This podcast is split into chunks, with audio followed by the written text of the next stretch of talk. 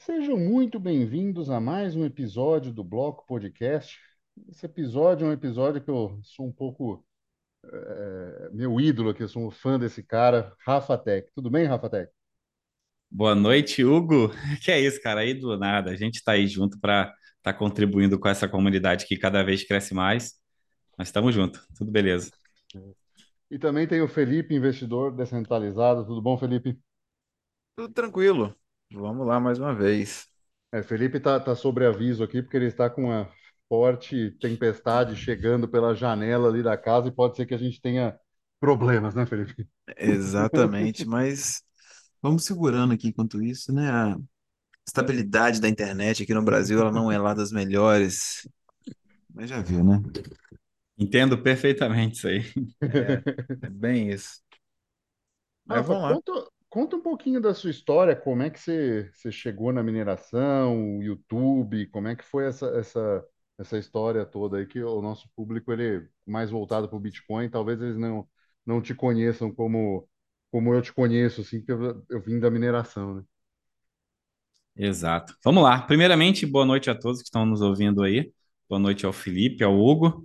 Hugo já conheço já aí do, do Twitter, né? Bem, tá sempre presente lá no Twitter. E é claro que eu participei como ouvinte lá da história, vocês contando o podcast com o Dani Torres. E quando a gente começa uma história, a gente sempre cita o Dani porque é um cara que democratizou a mineração, pelo menos aqui no Brasil, trazendo é, excelentes conteúdos, né?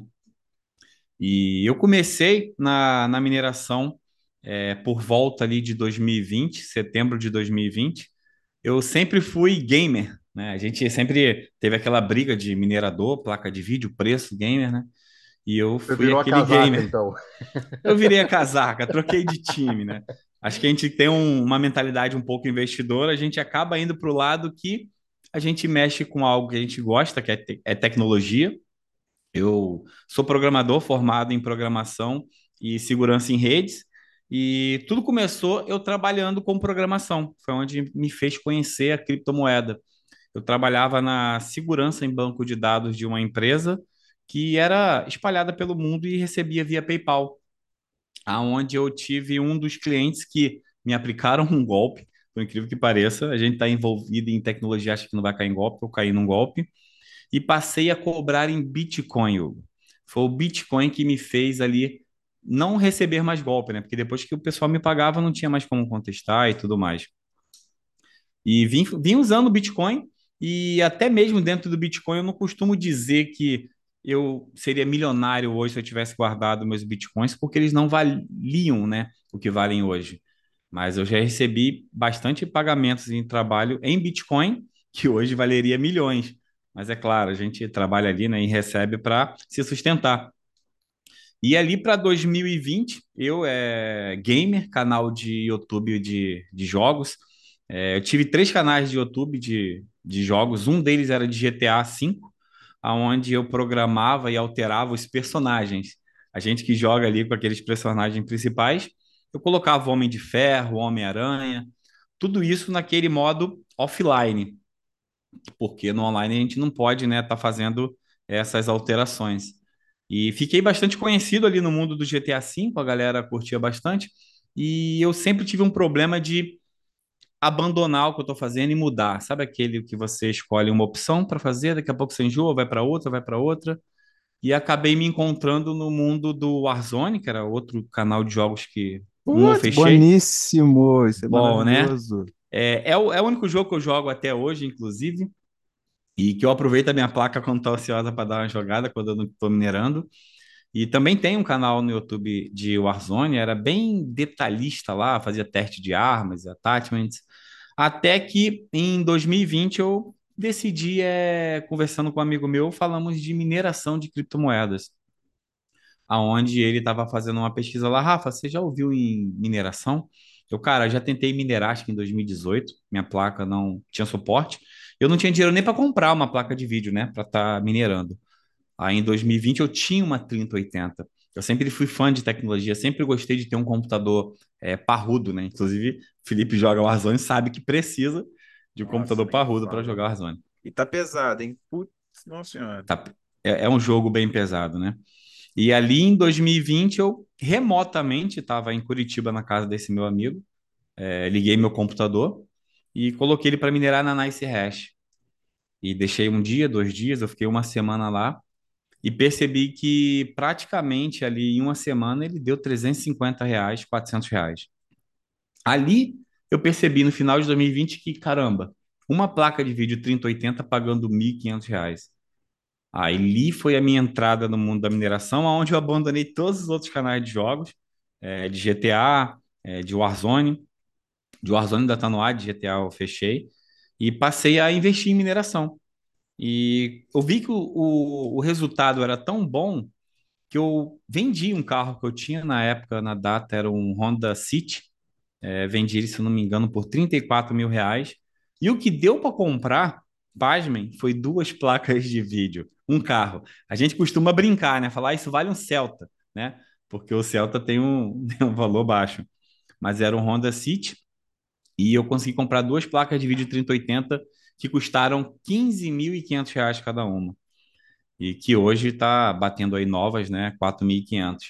Então ali eu comecei a participar da mineração de fato. Por quê? Três placas de vídeo 3080 já me davam é, 4.500 reais. Aí eu comecei a mineração, eu pensei, é, o meu amigo Léo, né? Não vamos deixar isso só para gente. Eu sou daquele cara que, quando eu descubro algo, eu quero compartilhar. Eu quero que outras pessoas saibam também, que usem também, né? Que ganhem também. Mesmo a gente sabendo que mineração, quanto mais você compartilha, mais aumenta a dificuldade e menos você ganha. É, aí eu falei para ele, cara, eu vou abrir um canal. Abri lá o meu canal do YouTube, que é o Rafa Tech, e comecei a. Fiz o meu primeiro vídeo. Meu primeiro vídeo do meu canal foi falando sobre como sacar na Nice Hash. Esse vídeo está lá até hoje. É, é, inclusive, um dos vídeos mais visualizados do meu canal, sacando na Nice Hash. Isso há dois anos e poucos atrás. É, e a partir daí, eu falei, pô, vou ser YouTube agora de mineração, vou falar sobre isso, porque eu gostei muito da interação, a galera perguntando, né, interagindo, investindo, e começou ali o nosso ciclo é, de minerador. A partir daí eu fui em busca de outros, né? Aí eu descobri a, o Berna Cripto, através do Berna. Eu acho que ele fez também já com vocês, é, o podcast já participou, não já? Participou, Já, sim. já participou. E depois de conhecer o Berna Crypto, eu vi que ele tinha um Discord. Eu tinha criado um Discord também para juntar a galera ali da mineração, conversar, ver qual a melhor placa de vídeo, é, equipamento e tudo mais. E o Berna viu ali que eu estava sempre atuando ali no canal, sempre presente, e me botou como moderador. E eu tinha meu canal ali com poucos vídeos, nunca tinha feito live na vida, né? É, assim como, pô, agradecer a vocês, é o meu primeiro podcast que eu estou participando. Aqui é, é com vocês. Pô, É legal. claro que, é claro que no YouTube a gente bate papo, mas é um bate-papo diferente, né? Não é um podcast como aqui a gente está participando com vocês. É, é, é, E, são formatos diferentes, né? Eu gosto, isso, eu gosto do formato de voz que as pessoas ficam mais à vontade. Por exemplo, essa, história acho que você não contou em lugar nenhum. Não, acho que não, acho que eu nunca tinha contado. E quando eu estava ali com o Berna, e a gente estava muito envolvido em pool de mineração, é, ajudando a galera, é, inclusive ali quando surgiram as primeiras pools brasileiras, que foi bom e ruim, né, para o mercado brasileiro de pool, porque a primeira pool brasileira, ela teve muito apoio. Assim como eu estou falando hoje para as pessoas, que eu descobri, eu não sabia que o Hugo ele tá ali apoiando, né, a GPU Utopia, ou seja, é, eu sei que tu mora em Portugal, mas é brasileiro, né? Então eu falei, cara, é, quando a gente vê um conhecido, um amigo, um brasileiro, pô, num projeto desse que a gente vê que é grande, a gente tem que apoiar, cara, né? A gente tem que apoiar, a gente tem que dar força para isso acontecer, para isso ficar cada vez melhor. Sim. E a É, é gente, importante, né, cara? Assim, eu lembro dessa questão da pool no Brasil também. é, muita gente migrou hash rate, aí depois começou a dar problema, enfim, que até o, o Berna comentou aqui na, na entrevista dele. É, mas é, é um troço que a gente precisa apoiar, né, cara, essas iniciativas. Exato. E esse lance da- das pools brasileiras é, teve o problema porque não começou da melhor forma, né? A gente não precisa entrar nesse ponto. Mas ali a gente tinha uma outra pool também que estava fazendo sorteio. A Alberna teve um dia falou: Rafa, é, o, o Caju, acho que era o co-host do Berna, né? É, o Berna tinha estava usando ele como co-host numa live dele e falou: Olha, ele não está bem, quer participar da live aqui com a gente, comigo? É, para ser o meu co-host? Eu falei: Claro, topo. Participei, mas eu acho que foi horrível. Eu travado, eu não falava direito. Meus vídeos eu falava igual um robô, a gente vai melhorando com o tempo. E teve um dia que o Bernie ia fazer uma live e não deu. Aí ele ligou para mim e falou: Rafa, tu vai abrir uma live agora. Aí eu peguei e falei: tá, como assim agora? É, eu vou participar da sua live? Aí ele: não. Eu prometi para o rapaz da Pool, da BSafe Pool, que eu ia fazer uma live e eu não posso. Então abre lá, já acertei com ele. Cara, eu saí correndo da cama, que eu ia assistir a live dele já deitado. Assinei o Stream é, Yard lá na hora, abri a live, foi minha primeira live. E aí, na minha primeira live, cara, eu tive a presença do Berna, da galera da mineração. Deni Torres entrou na minha live falando: quem é esse aí? Quem é Rafa Tech? e, e foi muito legal. E ali eu me vi é, inserido no mundo da mineração, ali, pelo menos no nosso grupo, né? Porque a gente sabe que não é só esse grupo que a gente tem aqui.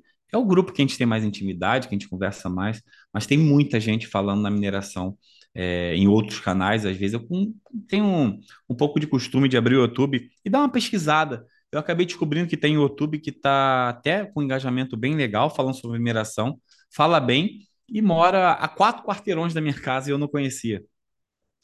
Então, Ah, acho que é, é, acho que a parte, né, em resumo da história da, do Rafa Tech, o minerador, né, tem um canal ali do Rafa Tech, começou dessa forma e ou, terminou aí com a parte, terminou não, né? É, chegamos, né, na atualidade ali com o Berna me forçando a abrir uma live e hoje eu faço live toda terça-feira, tento nunca furar e tudo mais. E nesse meio termo, eu sempre gostei muito de ajudar a galera de ter alguma forma de estar tá participando, né? Aí eu resolvi, no meio até de um momento onde a gente não tinha muito informação de overclock, rentabilidade. Na época eu conversei com diversas pessoas e falei, pô, eu queria abrir meu site, mas já tem site aí, é Watchmine, MinerStat, é, na época acho que o, o Castanho lá estava fazendo dele também, e todos me incentivaram, aí eu abri. E foi aonde surgiu também o rafatec.net, que hoje é onde eu ainda mantenho até hoje mesmo, com a rentabilidade da mineração por GPU muito baixa, é, com algumas moedas, não são todas. Eu sou sozinho no site para manter tudo, o site, configuração, API. E tá lá o site no ar, rafatec.net, ajudando ainda muita gente pelo número de acessos que eu vejo que tem. É, tá configurando uma mineração de placa de vídeo. Ali é hoje também adicionei algumas ASIC lá para ver a rentabilidade. E disso tudo aí surgiu né, o Rafatec Minerador, que começou lá atrás com jogos, abandonando os jogos todos lá, né? E passamos a se tornar minerador de criptomoeda, criptomoeda, como o Dani fala, né? Cara, é- é uma coisa que eu, que eu não sabia dessa história que você falou agora e me surpreendeu. O site é só você? Hugo, é, tem gente que me, me- já me chamou. Olha, é, te- não sei, a minha voz tá saindo áudio tá? Tá. É, tem gente que se ofereceu para me ajudar. É, eu já peguei dois rapazes para me ajudar na época, mas não deu certo, acho que não não estava fluindo. É, hoje, no site Rafatec, desde que eu criei, sempre foi eu sozinho. E isso sempre me prejudicou. Eu não queria ter o site Rafatec, que eu era o cara por trás de tudo, né? Até porque eu não sou o designer. Aí tu tem que fazer o design do Rafatec. E quando eu fiz o site, Hugo, é, a- o intuito do site era, sabe o quê? Eu parar de anotar os overclock de Ethereum, Ravencoin e Ergo, que eram as três moedas da época, né? sim, Que a gente minerava. sim. Parar de anotar em bloco de nota e quando dava nossas consultorias, né? Quando as pessoas entravam no Discord para tirar dúvidas, parar de ficar procurando em bloco de nota. Aí eu falei, vou montar minha página lá de overclock também. É, no Brasil só tinha dois, era o meu e do Caju. Lá fora tinha o hash rate NO, né, que também não mostrava muito overclock. E tinha alguns outros, né, de fora que também existiam. Sempre né? isso, o Atmai, mas tinha mais. Eu tinha uns cinco no favorito. Sempre Uhum. teve, né? A verdade é, sempre teve. E eu falei, vou parar de ficar procurando no bloco de nota e vou colocar lá. Aí começou, coloquei lá, eu falei, cara, será que é tranquilo eu pegar uma API, pegar a rentabilidade, calcular pelo hash que a gente tem aqui, porque era diferente do, do hash rate NU. Hash rate NU botava lá que uma 3080 fazia 83 mega hash consumindo 230 e a gente consumindo 220 fazia 95. É, a gente aqui do Brasil é, não ter isso. A gente não teve essa visibilidade lá fora, né? Mas a gente tratou a mineração, tratou o overclock, principalmente naquela época, com muita seriedade. É, a gente trabalhava dedicado àquilo, né? A gente não só jogava números para o site, né? A gente trabalhava, testava, a gente virava noites, às vezes testando o minerador que era lançado. E para o site que a gente foi criando lá, eu tive que aprender JavaScript. Eu nunca tive contato com JavaScript, né? Aí tu fala, ah, um cara formado em programação, ele tem a lógica da programação. Sim, eu sempre tive a lógica da programação, mas a área que eu sempre atuei foi rede, segurança de redes e banco de dados. Aí ali eu aprendi JavaScript e eu fazia o curso de JavaScript, pegava a área que eu precisava e aplicava no site. E tá funcionando até hoje, eu acho que deu certo, né? Tá funcionando até hoje.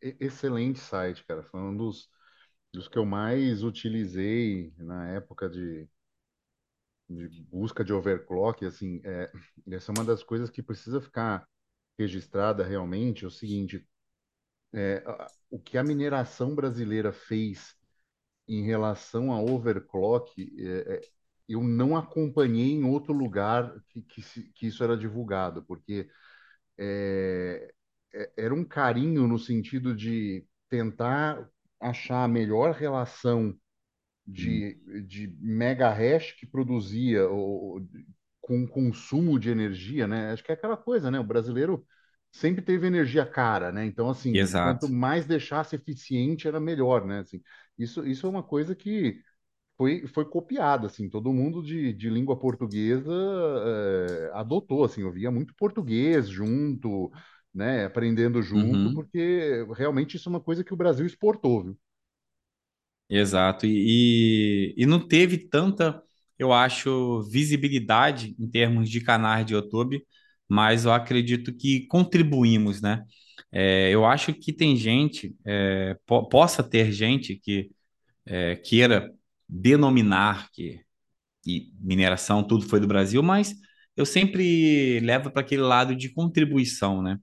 Eu acho que todos nós aqui que está sempre ajudando vocês com podcast, você está lá no Twitter, nós somos contribuidores é, desse movimento, né? Dessa evolução na mineração. Busca pela eficiência, porque o Brasil, energia cara do jeito que é, a gente precisava é, melhorar né, o nosso hash. Ainda mais no momento onde uma placa de vídeo dava 15% de rentabilidade, você melhorava 2, 3% de, de eficiência, era muita coisa, né? Hoje, no momento que a gente está vivendo agora, é, melhorar 2, 3%, você diminui um e meio da perda de 100, de 200%. Mas naquela época era bastante coisa, sim, sem, sem dúvida nenhuma. Ah, com certeza. Tem, tem um fato que eh, chama, chama atenção, assim, que eh, você diverge, eh, difere, né? Não diverge, mas difere dos mineradores no Brasil, que é a questão de ter ASIC de Bitcoin, né? Você é um dos, dos primeiros que tem ASIC de Bitcoin, acho que é o primeiro no Brasil, né? A fazer, eh, estando no Brasil, olha, tenho aqui e, produzo conteúdo aqui com isso e coisas assim. É, por que isso? Como, como você chegou a, a ter ASIC no Brasil de, de, de Bitcoin? Então, é, que a gente sabe que é um consumo muito alto, né? Quando a gente se fala em ASIC de Bitcoin, você já sabe que é um alto consumo aonde separa muitos mineradores de ter a possibilidade de minerar com uma ASIC no Brasil, primeiramente. É, ultimamente eu tenho dado bastante consultoria, Hugo, é, na área de mineração com ASIC, principalmente no Brasil. E normalmente quem vem procurado são pessoas que não pagam energia e investidores que têm energia ociosa. E eu comecei com a ASIC no sentido de que eu queria muito é, estar fazendo uma, uma compra, né? Uma média, né? Um BCA, né? Que eles falam que é o DCA, né? Fazer um preço médio comprando Bitcoin. E eu teria que estar ali é, todo dia, toda semana ou todo mês, né? Comprando Bitcoin. Só que eu já fui trader por quatro anos da Bolsa de Valores. Trader daquele de abrir todo dia lá oito horas o profit, né? Operar dólar, mini índice.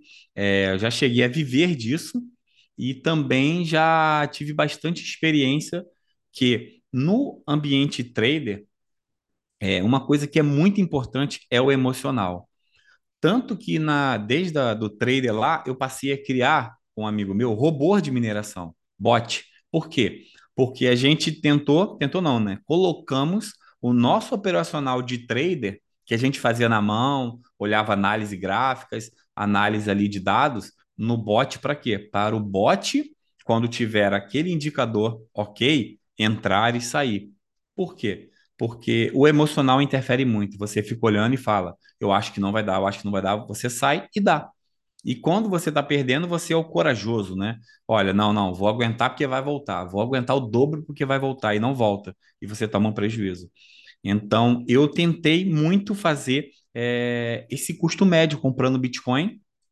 E como a mineração é, foi anunciado o fim do Ethereum, eu comecei a perceber que não seria mais possível a gente estar tá minerando ali o nosso Ethereum, né, as outras moedas, com o custo de energia que a gente tinha. Então, comecei a pensar em painéis solares. E eu não pensei para mim, eu pensei para o meu patrão, que eu trabalho com ele hoje, vai fazer 16 anos, né, esse mês. Eu sempre trabalhei na área de TI, e eu indiquei ele botar na casa dele painel solar e ele botou em um dos supermercados, que ele tem uma rede de supermercados que eu gerencio, né? E quando ele botou em uma das lojas, é, eu entrei com um investimento de 10%. Ou seja, eu tinha ali naquele investimento 14, 15 painéis solares. E pensei, 10% dele vai ser meu, adicionei aqui em casa. Não sei se funciona assim no Portugal, em Portugal. No Brasil, é, se eu tenho é, uma fazenda de mineração, uma rede de supermercados no telhado dele, eu posso botar um relógio aqui, um padrão aqui em casa, no mesmo CNPJ da empresa que gera, e eu posso consumir os créditos. Eu não sei se no Portugal funciona isso. É, é, boa pergunta. Eu acho que sim. Eu acho que é mais ou menos por aí, porque tem, tem gente que usa, assim, você vê terrenos que tem placa solar. Aí você fala assim, não tem a casa aqui, né? Então deve ter alguma forma dessa, dessa compensação, sim, mas eu não tenho certeza, não. É, possivelmente, então, também funciona. E quando eu adicionei esses 10%, o meu patrão, ele gostou tanto que ele caiu um custo de energia de 17 mil e, pasme, ele paga 15 mil de mensalidade ali do, dos painéis por causa de, de parcelamentos para a empresa, né, que facilita. E ele refez o investimento e aumentou a sua quantidade e hoje meus 10% triplicaram, continua sendo 10%, né? Mas triplicou a força de painéis de, de energia solar que eu teria. Só que eu não tenho como vender isso no Brasil. Ou seja, eu tinha uma energia ociosa que eu tinha duas escolhas. Ou eu pego aqui em casa e ligo todos os ar-condicionados, deixo o chuveiro quente ligado, é, ligo tudo para consumir, né? Ligo tudo. Deixo todos os computadores ligar, a televisão e falo, vou gastar tudo por, ou eu fico gerando créditos, porque eu não tenho para quem vender. A empresa não me paga por isso, nem o valor abaixo. E como eu tenho uma participação dos créditos, eu até cheguei a pensar em vender para o meu patrão, que seria uma realidade diferenciada, mas eu vi que não funcionaria. Então, o que, que eu fiz? Vou transformar essa energia ociosa em bitcoins. Aí eu entrei com a ASIC. Aí eu comecei a pesquisar, fui para o Paraguai, é, fizemos umas 10 reuniões lá no Paraguai com diversas fazendas de mineração. Conheci fazendas de mineração que fazem host, né? Onde você compra a sua que deixa lá para minerar. Conheci fornecedores, importadores e voltei para cá, para o Rio, com uma bagagem e já com o pensamento de que eu vou comprar uma ASIC e essa ASIC vai ser a responsável por converter a minha energia ociosa, que eu não consigo vender para operadora, em Bitcoin. E hoje, é, vou falar para você que pelo investimento que eu fiz lá atrás, né, que eu não pago energia hoje, tenho bastante energia para segurar aqui duas ASICs de 3.500 watts, as mais eficientes até 3, muito bom investimento. Por quê? É, só na, no preço médio que eu fiz de setembro, eu tenho uma planilha que eu controlo isso, eu minerei é, usando a ASIC até no modo low, né, que é para minerar mais fria, porque eu estou no Rio de Janeiro, é muito quente, eu ainda não preparei um quartinho para ela, 888 reais com uma ASIC. E só em estar tá rodando o próprio Bitcoin que ela faz, já está em 1.200 reais. Eu tive um aumento ali de quase 38% na média, né? Ali da mineração. Então ali eu comecei a ter e falei, vou fazer um pouquinho de conteúdo, vou falar com a galera. E eu pensei, cara, eu acho que eu sou maluco de minerar com ASIC no Brasil, no Rio de Janeiro. Porque a mineração com ASIC, ela tem duas barreiras no que já Rio separam... de Janeiro, sim, mas no Brasil nem tanto, mas no Rio de Janeiro. Nem tanto, é, é, exato, exato. No Brasil tem gente, tem, tem gente, não, tem lugares, cidades frias, né? Mas no Rio de Janeiro é calor, no frio aqui é calor. Mas eu disse Brasil pelo custo de energia e no Rio de Janeiro pelo calor, né? Acho que é mais ou menos isso. Sim, sim, sim. Calor aí é E violento, cara. a mineração de ex, que você também que está nessa área, você sabe, ela tem dois fatores que nas consultorias a gente fala de cara. Eu nem cobro para filtrar isso, tá? A gente, o cara fala, pô, queria uma reunião com você, falar sobre isso. Antes eu já filtro. Por quê? Qual o seu custo de energia? Você paga energia? Olha, tenho painéis, tenho água, roda d'água, não pago. Ok. Barulho. O barulho é problema para você? Tem vizinho, tudo, né? Porque tem as hidros que também faz barulho, mas faz pouco. Então isso já delimita muito, né? Eu não sei se eu fui o primeiro, tá? A minerar com ASIC no, no Brasil. Acredito que não, com certeza não. Mas assim, Sim, mas não em... forma de, de, de gerar conteúdo com isso, né? Falar, olha, Sim, canal sim. dizendo, olha, estou fazendo isso no Brasil. Eu não, eu não vi outro. Assim, posso estar errado, mas se, se Sim, foi eu, o eu, primeiro, foi um dos primeiros. é, assim, de canal em compartilhar e falar, olha, eu tô no Brasil, eu tenho uma ex estou minerando Bitcoin, é, eu também não tinha visto. É claro que a gente viu pessoas que tinham ex que fora do Brasil, é claro, é, minerando. E isso me trouxe muita crítica.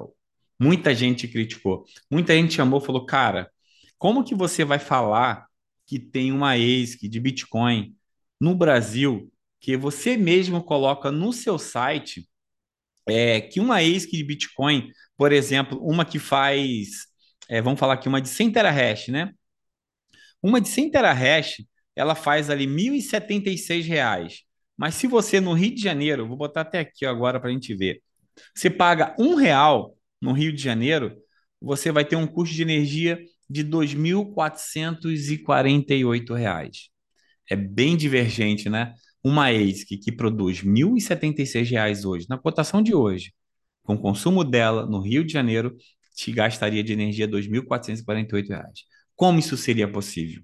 Né? Então são realidades bem diferentes. Aí a galera falou, mas como tu pode falar isso? E eu imaginei que não teria interessados em ASIC no Brasil, muito menos no Rio de Janeiro. Mas pelo contrário, ou é um mercado que cada vez tem mais gente procurando perguntando como é que faz para importar, é, como é que faz para trazer para o Brasil, né? E, e isso me leva a um ponto, Hugo e Felipe, que aconteceu no fim da mineração do Ethereum. Quando terminou o Ethereum, eu acreditava que o hash rate ia diminuir tanto, mas tanto, que a gente teria até, inclusive, um pouco de rentabilidade nas outras moedas. Por quê? Quem em sã consciência vai minerar com equipamento que gastou 100 mil reais, com risco de algum queimar, desgastando, desvalorizando e consumindo mais energia do que gera em mineração? Acredito que ninguém, né? É, Que ninguém. Porém, não foi essa a realidade. pois O é. Mads, na época, Mads Investor, YouTube, é, tem uma planilha lá, mostrou tudo mais. Porém, a gente viu que não teria é, mineração, não teria emissão de moedas suficiente para pagar a galera. Mas muita gente não paga energia, né? Aí isso muita, também tem leva. muita energia barata no Brasil. Aí, aí no Rio tem uma favelinha que tá muito boa de minerar, viu? Ah, mas não, Olha, não é não é você. nem só isso, cara. Tem muita gente com energia sobrando, sabe? Tem muito painel solar aí, sabe? Tem muito crédito, tem. tem, tem roda d'água. As pessoas uh, subestimam uh, o, o, tamanho do Brasil e as soluções que as pessoas têm, né? Tem, tem lugar que a energia não chegava, sabe? Painel solar uhum. e tudo off-grid. Essas coisas estabilizam a energia, até as redes pequenas, né? Uhum.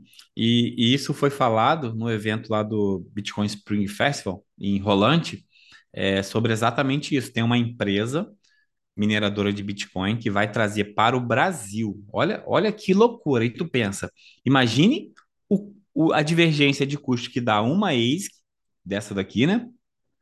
E o cara quer trazer uma fazenda de mineração. Vamos botar ali mil ASIC. Como? É, ele explicou, né? Lá no Nordeste, algum lugar lá, tem uma geração de energia que foi meio que é, isolada por questões políticas e está com energia ociosa, não consegue vender, e eles vão é, colocar essa fazenda lá para poder converter aquela energia ociosa em bitcoins, né? Então a gente vê isso. Mas o Felipe falou ali sobre favelinha, né, comunidade, umas áreas aonde as operadoras de energia não entram muito para estar tá cortando. Existe sim, é muita gente minerando do gato principalmente no Brasil, muita gente mesmo. Mas também tem muita gente minerando com energia é, sustentável. Eu mesmo conheço um monte de pessoas que já estavam preparados e quando o cara é investidor e ele investe no painel solar para gerar uma energia excedente que ele vai minerar, ele não está preocupado se a mineração dele vai pagar o painel solar, né? Como tem gente que está entrando ali para pagar o equipamento e obter lucro, porque a mineração no início ela foi muito isso, né? Você começava a minerar porque você sabia que ia ter um lucro muito grande, né? A galera quer logo enriquecer. Ah, vou comprar uma placa, vou ganhar muito dinheiro, vou comprar outra, outra, outra, outra. Tanto que as pessoas que estavam na mineração não tiveram a consciência de que é um momento de parar, ter o meu payback do que eu já investi. Por quê? Se eu só investir e nunca botar o lucro no bolso, nunca realizar um lucro, uma hora você pode tomar prejuízo, né? E teve muita gente que tomou na mineração. É, é, é uma gestão boa que a gente às vezes até fala aqui no canal, principalmente acerca de. Tem uma galera que fala que é o minerador nunca vende e acredita que o Bitcoin é só para o cara segurar, né? Essas coisas assim. Ou outras coisas, né? Que sejam. Mas é, é uma boa gestão financeira, né? Que nem, não é sempre que a gente fala. Principalmente para quem não minera, né? Que é o meu caso. A única mineração que eu faço é porque eu tenho um Nerd Miner aqui, que é o minero. Ah, boa, boa. Nerd Miner que eu tenho aqui, eu, eu tô criando as cases Nerd Miner, Nerd Miner. Eu investi agora numa impressora 3D rápida, é, tem uma qualidade muito boa. E agradecer ao Hugo aí, né, cara, que é, um, é o cara aí que fez a Nerd Miner ficar conhecido aqui. Alberna que te encontrou lá, viu tuas postagens lá. Eu sempre estou falando isso para a galera e corrigindo também, que eu já falei algumas vezes que o Berna tinha trago, descoberto e tudo, mas que na verdade foi você, né, o que achou esse dispositivo aí, não sei aonde, e trouxe para a galera. Cara, eu, tenho, eu devo ao Twitter, foi a timeline do Twitter que colocou, apareceu o Beatmaker Aí eu fui ver o que, que era e eu tinha acabado de fazer um dispositivo parecido, que hoje inclusive dá para fazer um Nerdminer, mas era um ESP32 e eu tinha feito um, uma, um gerador de seed de Bitcoin. Eu falei, ah, legal, eu sei fazer hum. isso. Aí pelo que eu vi a programação, fiz. E aí publiquei e a coisa viralizou até que um dia, assim, eu acho que eu já tinha tentado mandar para algum de vocês não sei se foi pro Dene e tal, mas a mensagem acabou se perdendo, ninguém tinha, ninguém percebeu. Aí um dia eu tô lá olhando assim, de repente eu vejo um comentário, Berna, pô, isso é legal. Aí eu falei, puta, é você aqui, entendeu? Aí tipo, aqui que eu tenho, ó, toma, gera conteúdo aí, por favor.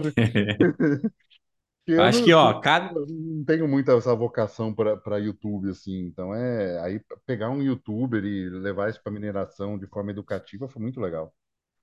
Não, é sensacional e mesmo surgindo diversas críticas, né? Porque isso sempre surge. é, eu costumo dizer que tem crítica construtiva, é aquela crítica que você escuta e fala, é, dá para melhorar nessa crítica aí. Mas surgiu muitas críticas sobre o Nerdminer que tentaram, tipo assim, tirar a credibilidade do dispositivo. É, enrolante, a gente deu, eu e Berna demos entrevista lá é, para o pessoal lá. Acho que o Berna até postou. E teve uma hora que eu lembrei, cara, porque eu, eu passei a chamar isso de souvenir. Sabe quando você faz aquela viagem, você compra aquele souvenir? Cara, é um souvenir nerd. É um souvenir que te mostra a cotação do Bitcoin, te mostra o bloco, o halving. É uma tela. Eu sou suspeito a falar, eu sou cheio de tela aqui. Eu tenho quatro monitores na minha frente, dois Stream Deck, tenho uma Alexa, tem minha Nerd Mine. Pô, então assim, porra, mais uma tela, né? Para quê? Mas tá minerando Bitcoin, né, cara? Tá minerando Bitcoin. É claro que a gente sabe que não vai te dar rentabilidade. E essa loteria é bem remota de, de, ser, de acontecer. Mas é Não algo fala que isso, porque eu acho que eu ainda vou minerar um Bitcoin no meu Nerdminer, viu? Eu, eu torço, eu torço para que você vá fazer, mas quando eu falo que é bem raro, eu não falo que é impossível, né? Imagina que aquilo ali fa- faz um cálculo. Se você for aquele cara que tiver, falam que é nasceu de frente para a lua, né? Vamos dizer assim. Se você estiver fazendo o seu cálculozinho lá na sua Nerdmine, naquele momento que uma fazenda de mineração solo calculou o penúltimo e você vai lá no último e finaliza, cara, você só vai dar a cereja do bolo. E eu torço para, cara, como eu torço. Ó, ô Felipe, você falou isso, mas eu sou uma das pessoas que torço muito. É claro que eu torceria para minha, tá? Quebrar o, o Ah, bloco. óbvio. Mas se não for a minha, cara, como eu gostaria de ver uma Nerdmine quebrando um bloco de Bitcoin, essa notícia ser propagada no mundo todo, mano. mas ia ser mesmo, ia ser uma maravilha. É, cara, você imagina isso rodando, ô, ô, enxurrada de gente que não ia ter querendo comprar, entender o que que é. Ô, Nossa, isso aí ia estar em todas as casas. O, o Berna falou isso aí com. A gente descobriu que a turma bitcoinheira, né? Aquele, aqueles os bitcoinheiros que a gente fala que é o cara do Bitcoin, ama Bitcoin, tudo é Bitcoin. Eles são apaixonados por esse dispositivo. A gente veio que trouxe mesmo como uma mineração, né? E eles não têm mineração. Normalmente eles fazem trade, transacionam Bitcoin, tem muito Bitcoin, mas, cara, eles terem um Nerdminer para falar que eu também minero, eu já conheço vários que falam, eu sou minerador de Bitcoin, e eles falam com é, propriedade, falam assim, ó, eu estou ajudando a rede do Bitcoin, mesmo que pouquinho, entendeu? Ele- Eles entraram, eles gostaram desse dispositivo.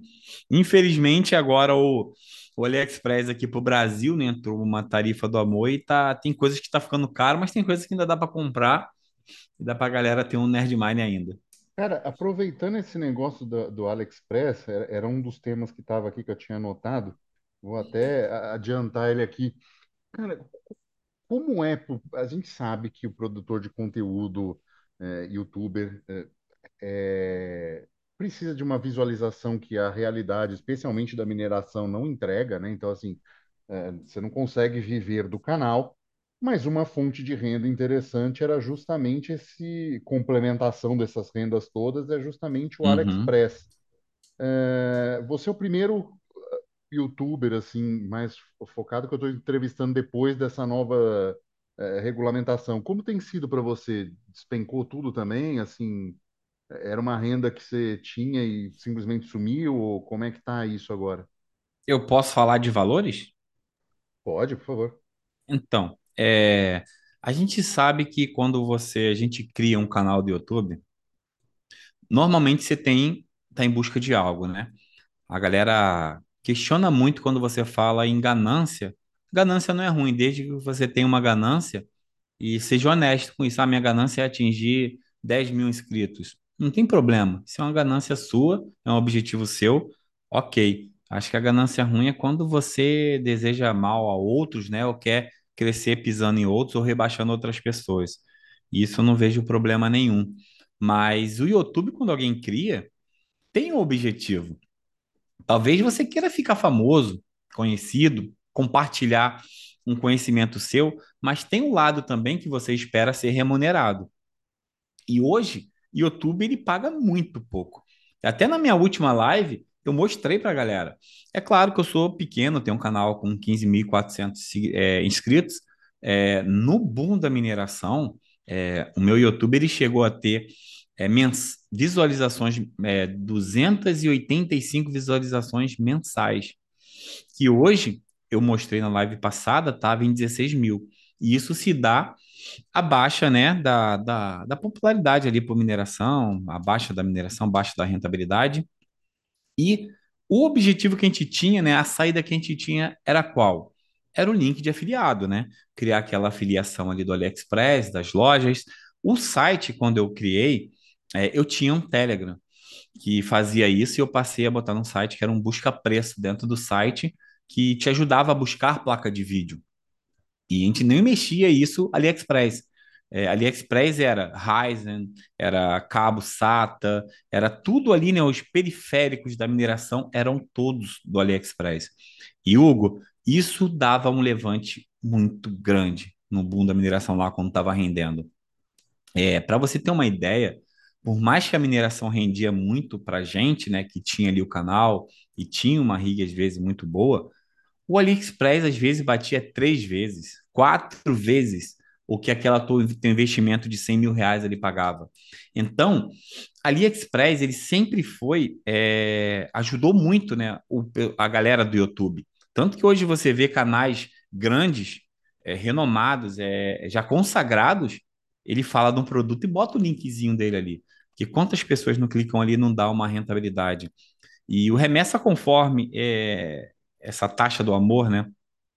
Caiu bastante assim, eu, eu te diria que se isso fosse na época da mineração com rentabilidade no AliExpress, o desastre teria sido muito maior, né? Para os criadores de conteúdo, porque se ganhava muito naquela época, muito mesmo. É, tinha gente, a gente que está dentro, né, sabe que dava dinheiro, sabe que dava muito dinheiro. E tinha gente que falava, ah, não dá nada, isso não sustenta, é, porque não quer falar, quer, quer ganhar aquele público ali que, ai, tadinho, vou comprar dele porque ele não está ganhando nada, né? Mas se fosse essa taxação do, do, do AliExpress naquela época, Hugo, eu acho que eu sentiria muito, muito mesmo, porque eu contava já com aquele valor, né? Era, tinha muita venda. O site que tinha lá pesquisa de placa de vídeo, é, entrava uma placa de vídeo com preço bom para compra, às vezes vendia 16 numa tarde. É, entrava lá um preço numa 30, 80, num preço legal e caramba, não tinha LHR, era estoque antigo. Vendiam 16 placas, dando ali 3%, 2% de, de lucro, né? O AliExpress tinha produto que dava um 7%. Então, é, prejudicou muito. E eu vou falar para você que prejudicou demais a galera do gamer hardware. Eu, eu, faço parte de um grupo ainda dessa galera que fala de gamer, fala de afiliação e vendem AliExpress. Eles fazem live de AliExpress. É, eles lucram ali, eles terminam uma live, Hugo. É, isso eu estou falando canal com 200 mil inscritos. Tem um que tem um milhão. É, eles terminam é, live, eles postam lá, olha, a live de hoje rendeu. Eles pegam ali na brincadeira 25, 30 mil é, de venda do AliExpress. Né? Então eles se acostumaram, porque é o trabalho deles. Eu não estou aqui para falar, nossa, tá ganhando muito, tem que diminuir isso aí. Não, é o trabalho do cara. Se hoje ele chegou naquele número, né? É porque ele suou, ele ralou e não, tá, tá ganhando aquilo, tá, tá, né? Tá ganhando assim, não... e ele ganha em cima de uma coisa que assim, não é, o cara não tá pagando a mais, porque o link funciona Exato. É, é o mesmo preço. Mesmo é, preço. Muitas vezes ele testou, então assim, já é um vendedor de confiança, já é uma, né, a maioria do, dos casos a pessoa testa antes de divulgar o link. Então uhum. já é um link direcionado, cara. Eu, eu sinceramente eu não vejo problema nenhum no cara ganhar dinheiro com link de afiliado. Não Exato. criticar se alguém. Ué, né? É maravilhoso. Não tem porquê. Qual o problema é. disso? Tá eu acho que é a melhor forma. Uhum. É a melhor forma de você apoiar um, um, canal que te ajudou em algo, né? Comprando no link de afiliado dele. E hoje eu, eu te respondo a pergunta que você falou, se atrapalhou. É, Para mim, é, eu diria que não atrapalhou, tá? Porque tá muito pouco, né? A compra de peças de mineração. E como eu sou focado em mineração, é, caiu muito, muito mesmo. Mas nesse grupo que eu tô, que é, eles chamam de Sindicato do AliExpress, é, a galera tem reclamado bastante. Uns falam até que vai mudar de emprego e tal, mas sempre tem uma nova saída. Eu tinha bastante medo sobre quanto a isso, de ter que mudar o ramo, mudar alguma coisa, mas no final você sempre se descobre, sempre se renova, né? E eles vão se renovando com a filiação do Mercado Livre que fez agora, é, com as lojas e tudo mais. mas essa remessa conforme aí deu uma quebrada no pé da galera, sim. Na galera que ainda estava é, vendendo e lucrando muito, porque é, principalmente uma placa, por exemplo, para mineração B250C, que custa ali 270 reais, 280 reais, 300 reais, né? Vale a pena? Vale. É uma placa que só serve para mineração, já tem tudo USB ali para botar as placas de vídeo, mas você comprava barato, né? Hoje você vai comprar, você vai pagar o dobro, 700 reais. Então, sim, cara, atrapalhou muito para quem ainda está lucrando. Eu, como estou muito focado ali, meu canal, meu site é da mineração, não. Agora, para você, se uma, uma resposta que eu vou te dar, que é, será que melhorou para os lojistas brasileiros? Para quem tem loja no Brasil? Eu não vou responder Cara, por eles. casos e casos que eu tenho ouvido esse pessoal falando. Tem um pessoal, tem um pessoal mais anti-horário que fala que é bom porque você, ah, é bom porque agora vai valorizar não sei o que lá, nacional, lero, lero, né? Mentira. Lero, lero. Mas eu acho que atrapalha, porque tem muita gente que ganha dinheiro, às vezes revendendo a paradinha que comprava na, sei lá, na, na época na Shopee, na Shein, essas paradas assim, sabe? Aí você extrapola, Aham. cara. Olha, eu acho que esse, esse sistema que foi feito só prejudica. Só nos trava, só nos trava aqui como um país é de evolução, tecnologia, corta o nosso acesso, né? Ali, principalmente a, a classe mais baixa, né? Mas eu tenho um site, é, não sei se vocês conhecem, é buscaoferta.com. Ele é, ele é novo ainda e ele tem afiliados com a Amazon, Magalu, Casa e Vídeo, Casa Bahia, é, Submarino, é, Terabyte, é, diversas lojas, né? É, de tecnologia, informática e tudo mais. E lá tem tudo de informática: placa-mãe, placa de vídeo, processador, fone de ouvido, webcam, microfone, celular. É um site que busca nas lojas do Brasil, mas também busca no AliExpress. Eu criei uma, um, um, um setor lá que você buscava no AliExpress. E ele, esse site estava ativo. Ele estava dando uma rendazinha no AliExpress. É, quando isso tudo aconteceu, como lá as coisas são mais caras, é, que, o, que a gente faz a pesquisa, que é memória, processador e tudo mais, automaticamente virou a chave. Passaram a comprar mais nas lojas do Brasil e menos no AliExpress. Isso a gente vê porque a gente tem dados, né? A gente vê é, número de cliques, número de pessoas que foram lá para finalizar a compra. Então, é, aumentou sim a compra em algumas coisas do Brasil. Mas eu tenho um amigo que é lojista, é dono de loja, vende peças, e ele falou: Rafa, talvez o cara que compra uma maquinazinha baratinha no AliExpress, ele não vai comprar a minha ali, mas talvez vai ser o primeiro computadorzinho dele, aquele Xeon, né? Aquela plaquinha baratinha. E o próximo, ele já vai talvez, né, ter condições de melhorar, comprar uma placa de vídeo, aí ele compra comigo. Então, não são todos que apoiam, né? Mas eu sou totalmente contra, cara. E para mim isso é travar o, o comércio, né? Principalmente do jeito que foi feito e por quem foi feito. Cara, é muito legal o site. Tô, tô acessando aqui. Vou, vou deixar na descrição também. É, buscaoferta.com, site bem, bem interessantinho, assim, bem, bem fácil de usar e mostrando coisas interessantes aqui. Tem grupo, tem comunidade. Vale a pena. Parabéns pelo trabalho mais uma vez. Esse é, é, é é uma das coisas que eu acho muito legal, assim, a capacidade que você tem de fazer um site que busca API e, e planilhas muito boas para calcular coisas é, É. é uma, é uma habilidade muito valorizada, assim, sabe? Considero Então, muito, muito boa. Assim como, como você tinha perguntado, o rafatec.net, eu fiz, é é eu sozinho que mantenho, eu fiz sozinho. É claro que não vai ter o melhor design, porque eu não sou designer, né? A gente é, vai se virando, né? E na época que eu queria contratar é, programadores para me ajudar, né? E quando eu vi o salário, eu não tinha condição de pagar, né? Quando eu via que o cara me cobrava, eu falei, pô, cara, como tu me cobra, por exemplo, é por mês para uma vez por semana, tipo quatro horas de programação, fazer algumas coisas que eu tô querendo ali. Quando o cara me falava o salário dele, é, não que não era o salário justo para ele, não era acessível para mim, né? Aí eu tive que aprender e eu fazer. O buscaoferta.com eu tenho um sócio, que é o Renner, e ele desenvolveu comigo. É, se você olhar o buscaoferta.com o Rafatec, tu vai falar, pô, Rafa, é igualzinho, né? É porque como são é, destinos separados, né? Um mineração e outro, eu falei, por que, que eu preciso deixar diferente? Por que não parecer ser, me ser mesmo do mesmo da mesma pessoa, né?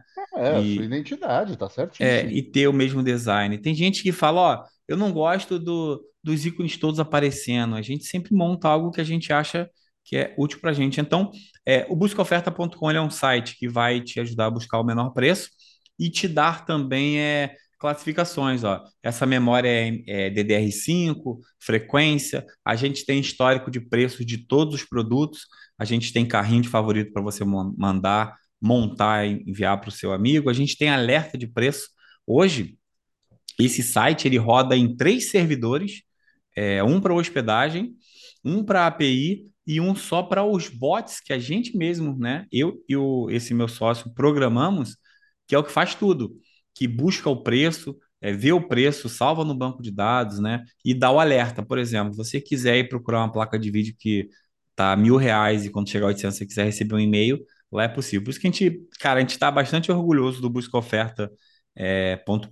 Deu um trabalho para fazer, demorou. Tá no início, né? A gente está tornando ele um pouco é, conhecido ainda, mas quando você vê que a galera já está organicamente usando e recomendando, você vê que seu trabalho está dando certo. Não, sensacional, muito bom mesmo. Vou, vou fazer, vou ajudar aí na divulgação. É uma, Pô, uma obrigado. saída, uma saída bem interessante para esse momento, né, do Brasil. Você está tá aproveitando um Aham. nicho bem interessante, porque você está colocando, olha, tem o AliExpress aqui, tá aqui a sua Pode taxa do comparar, né?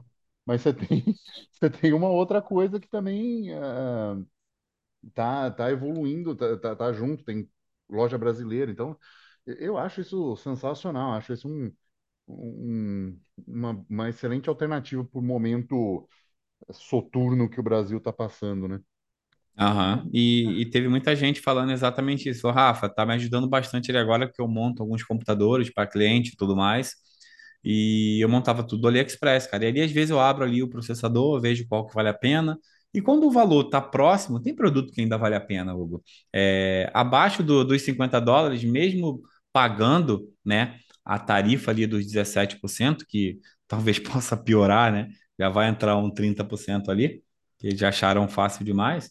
Tem produto que ainda vale a pena, né? Ainda, ainda vale a pena, mas a Assim, gente vê que é um momento diferente agora. os íons valem a pena, porque só tem lá também, né? Essa é Sim, a... e exato, e tem coisas que só tem lá. O, o, o Ryzen 9 3900 você acho, praticamente não acha no Brasil. Ele foi um processador muito vendido para OEM, né? Tipo assim, máquinas montadas. Não foi muito comercializado como venda box. Então é lá que você tem que encontrar, né? E processador não era muito taxado, que vem enroladinho num plástico, parece até a é, carta, produto né? velho. É, É, parece uma cartinha, cara. Eu recebi, eu falei, caramba, nem fui taxado, agora eu sei por que eu não fui. E se for abaixo do valor lá, ainda vale a pena para diversas coisas. Mas infelizmente, é, cada vez mais o, o dá vontade, cara, é, de sair, cara, do Brasil. A gente mora no Brasil, eu gosto do Brasil, eu não moro num lugar muito bom assim, né? Mas eu conheci já bastante lugares do Brasil. Mas infelizmente você, a gente gostamos da nossa liberdade, né, cara? E você ter liberdade para ir num, num lugar, comprar, receber rápido, é bom demais, mano. é, eu, eu vou falar mais detalhes no que a gente vai gravar com. Eu vou fazer ao vivo o seu podcast, né? O, É, é, é, exato. Mas é, é é uma das coisas, cara, você receber em 10 dias úteis é com o preço que já está ali, não vão te cobrar nada, o negócio já está na Europa, entendeu? O, o central de pa- pagamentos é em Luxemburgo, então assim, você não tem, já está tudo é, pronto para te, te entregar. Então é, é, é um outro nível, sabe? Você sente uma liberdade, é onde você consegue fazer as coisas, né? Tipo, ó, o GP Utopia, eu fui lá e comprei um kitzinho para Aham, achei uma S9 aqui, peguei para usar alternativo. Então, são coisas que eu não faria no Brasil, né? Até porque a rede é 110, então eu já ia ter esse problema, sabe? Ia ficar tudo meio é, difícil, né? E fora trazer e ser taxado. Então, é- são coisas que essa incerteza, sabe? É, é, um é um problema sempre no Brasil. aham, sem dúvida. Sem dúvida nenhuma, porque é- era uma saída, né, da, da galera, né? Uma fuga da galera comprar ali, mesmo entregando muito tarde. Sim. Rafa, nós estamos encaminhando para o final e agora é o momento que o Felipe normalmente traz uma notícia eh, maluca do mundo Fiat para a gente dar uma comentada. O que você trouxe hoje, Aham, Felipe?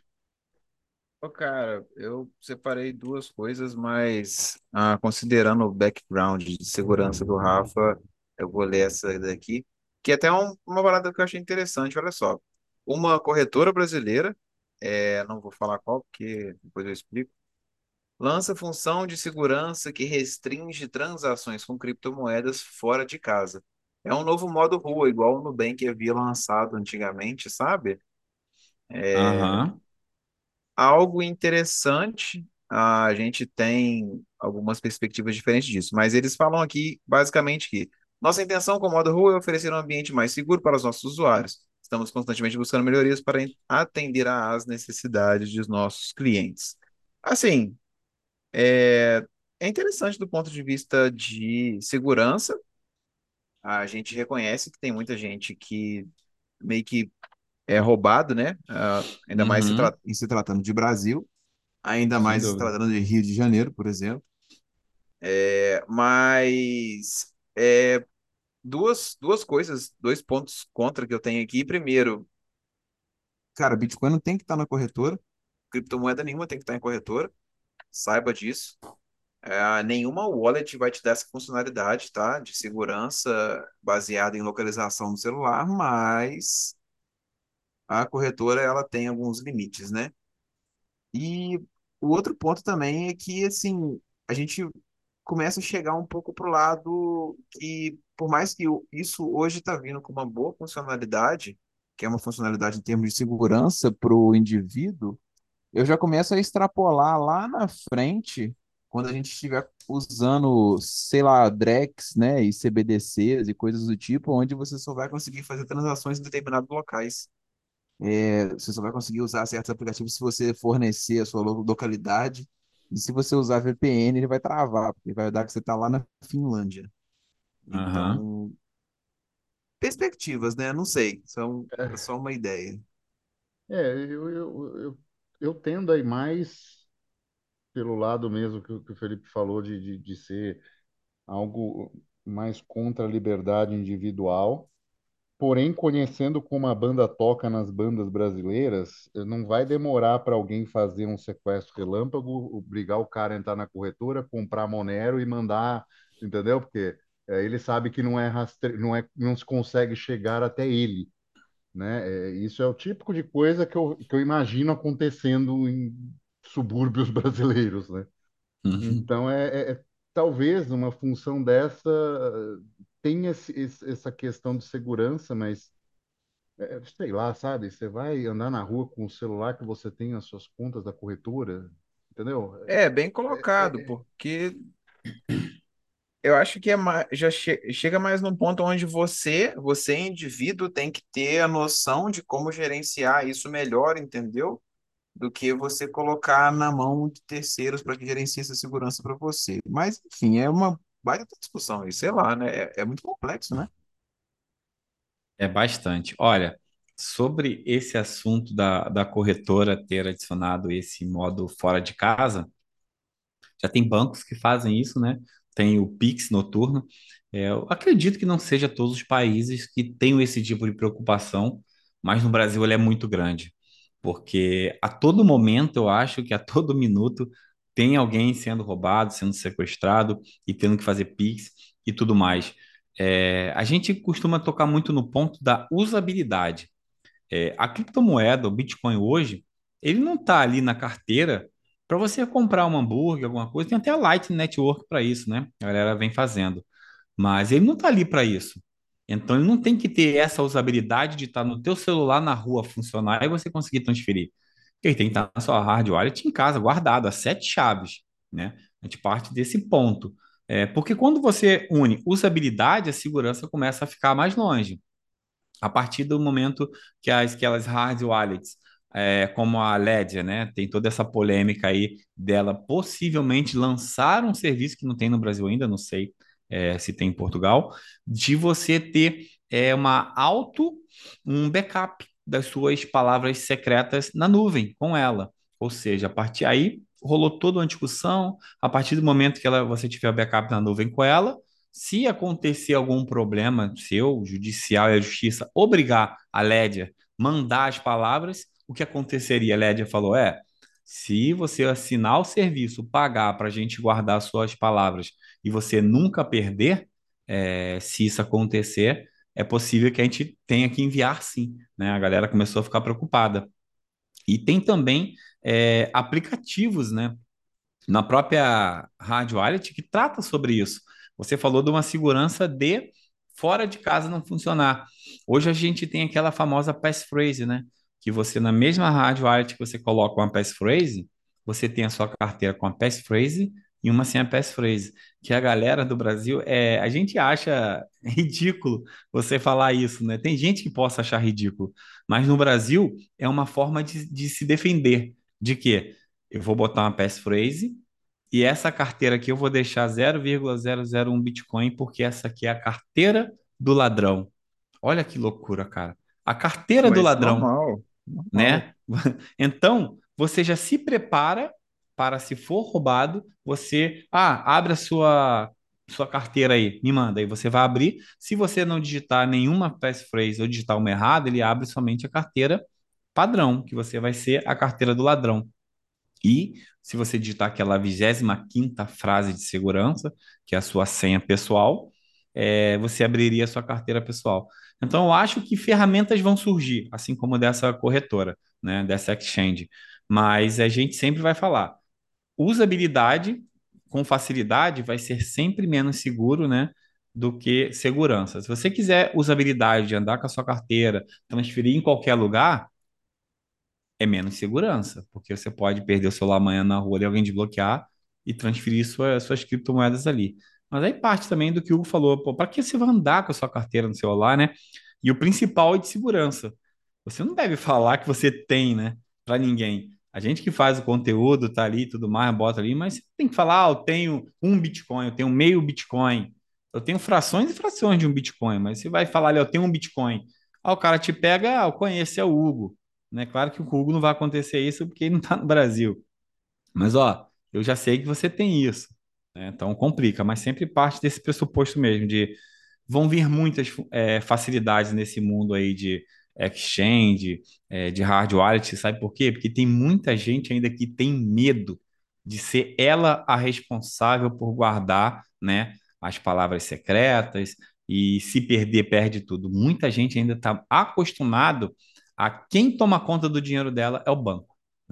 É, tá tudo lá com o banco, se der algum problema eu ligo para lá para resolver e nunca ela própria ali é que guarda o dinheiro dela e que é o pa melhor papel e a melhor função do Bitcoin, né? É, cara, realmente muito bom. Ah, só um detalhe também que, assim, eu gosto muito de falar a respeito de uso de Bitcoin para transações do dia a dia, se por algum acaso você tiver que sair de casa com um Bitcoin na carteira, que seja pouco, né? Só um detalhe também. Eu, e assim, isso, ah, falando, né, em vivência de Rio de Janeiro, porque eu já tive o desprazer de morar aí, é, eu... É Eu não levo normal, isso é, como ofensa, tá? Não levo como ofensa. Entendo perfeitamente. não, é, eu falo abertamente, né? Enfim, ah, é, é assim, é duas carteiras, é dois celulares, isso é normal para mim. Sabe? Eu, eu, eu, e eu consigo fazer uma gestão boa de telefone, assim, também, sabe? Com celular e aplicativos, Uhum. etc. Tem, tem o celular que tem banco. Agora os bancos estão fazendo modo rua, né? Mas antes não tinha. Então, sabe? São coisas que você tem que avaliar. Convenhamos, né? É, Só, Certeza. só me lembrou uma frase do Ray Nasser, que é da, da Arthur Mine, que vale a pena citar aqui. O meu dinheiro está no banco. Um, não é seu. Dois, não está no banco. Três, não é dinheiro. Então, Muito ah, boa. é muito bom, né? Acabou com a frase dele, né? Essa é a frase dele e a, a resposta acabou com a frase. Muito bom. Rafa, quero te agradecer muito por estar aqui com a gente, bater esse papo. É, Já, você já deixou todos os contatos, então as pessoas vão te achar, vou colocar aqui na descrição. Vou também dizer que se você gostou desse episódio, deixe cinco estrelinhas, ajude ajuda bastante a gente na divulgação. Se quiser mandar uns satoshinhos, envie para quinteiro.zebedi.gg. E se gostou e tiver no app, nosso app favorito, Fonten, é só ganhar uns satoshinhos para ouvir a gente falando. E quiser mandar alguns, é só enviar direto para o bloco podcast. E ficamos por aqui e tchau. Valeu.